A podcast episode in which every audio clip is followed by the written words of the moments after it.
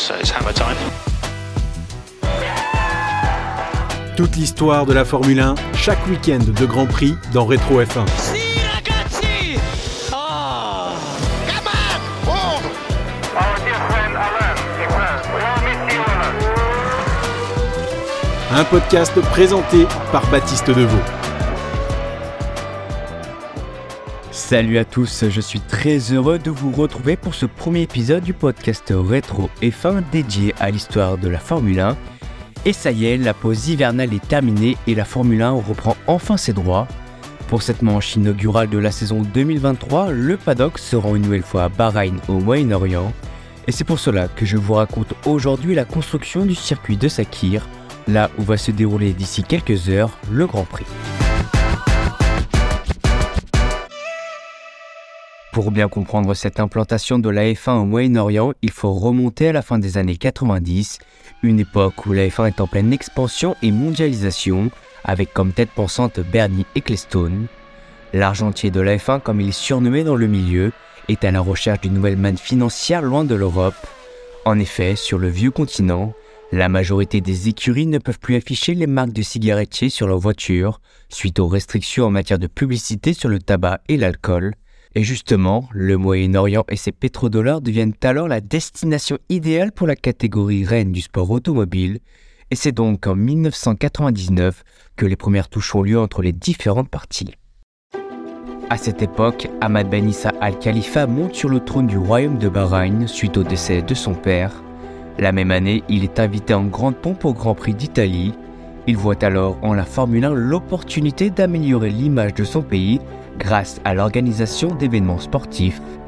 Trois ans plus tard, son rêve d'avoir un Grand Prix national se réalise. Le ministre des Sports Bahreïni et la F1 signent un contrat sur le long terme. Bahreïn organisera donc lors de la saison 2004 le premier Grand Prix de Formule 1 au Moyen-Orient. Et pour ce faire, les autorités locales ont deux ans pour créer de toutes pièces un nouveau circuit.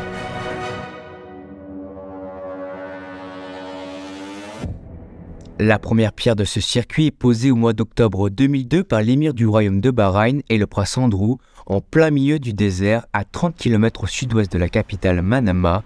Les travaux, eux, débutent officiellement le 7 novembre 2002 sous la direction de l'architecte allemand Hermann Tilke, très apprécié de Bernie Ecclestone.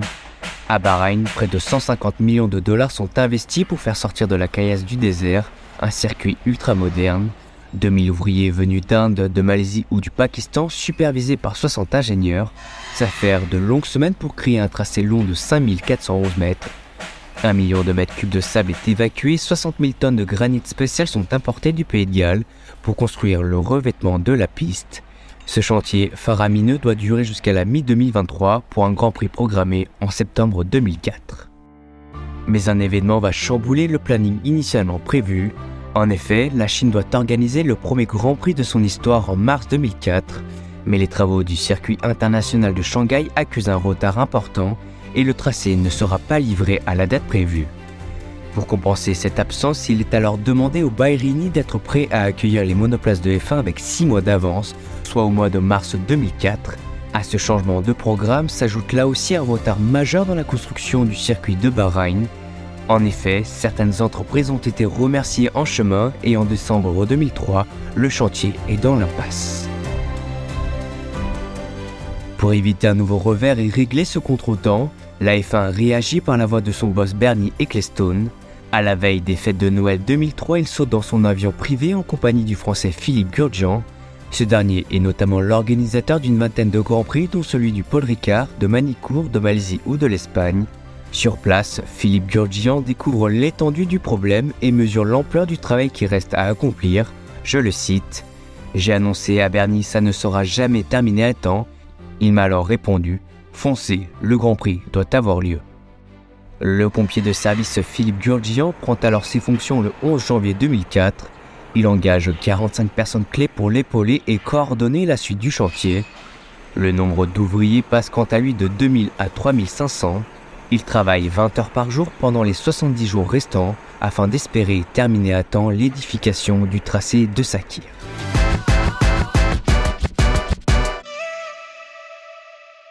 Le 17 mars 2004, le nouveau circuit automobile de Bahreïn est inauguré par le roi Ahmad Ben Issa Al Khalifa. Malgré encore quelques finitions à parfaire, la piste accueillera son premier Grand Prix de Formule 1 le 4 avril 2004. Race day awakens to a warm welcome from the fans. No one knows what to expect. Nous sommes le dimanche 4 avril 2004 lors de la troisième course de la saison. Michael Schumacher, septuple champion du monde avec Ferrari, réalise la veille la pole position en devançant son coéquipier Rubens Barrichello et Juan Pablo Montoya. Place bought and paid for. Look at that, almost 19,000 RPM, the full bananas on this Ferrari engine. And how bulletproof have they been? It's well over 40 Grand Prix now since Michael had an engine failure. And if one's going to come anywhere, it might well come here. It's very hard on the engine, this track. But uh, he's quicker at the moment than Barrichello. Le jour du Grand Prix, le ciel est ensoleillé, il fait 24 degrés dans l'air, 30 degrés sur la piste. L'hymne de Bahreïn, le Bayra Nouna, résonne devant 40 000 spectateurs et 10 000 VIP présents dans les tribunes de Sakir. Après 57 tours d'une course maîtrisée de bout en bout et malgré un freinage loupé en début de course, Michael Schumacher devient le premier vainqueur du Grand Prix de Bahreïn. En prime, le pilote Ferrari réalise le hat-trick, pole position, victoire et meilleur tour en course. do that? He somehow can just scoop it out. Watch this look. This is turn 10. He gets it all out of shape on the way in. He's turning right, the corner's going left. Le royaume du Bahreïn marque l'histoire de la F1 en devenant le premier pays du Moyen-Orient à organiser une telle compétition. Depuis, 150 autres millions de dollars ont été investis pour modifier le circuit de Sakir.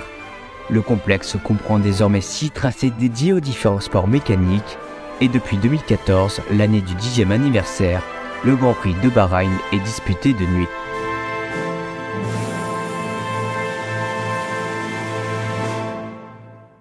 Si cet épisode vous a plu, n'hésitez pas à le partager et à le noter sur votre application de podcast. Abonnez-vous pour ne manquer aucun épisode de Rétro F1. On se retrouve dans deux semaines pour le prochain épisode à l'occasion du Grand Prix d'Arabie Saoudite.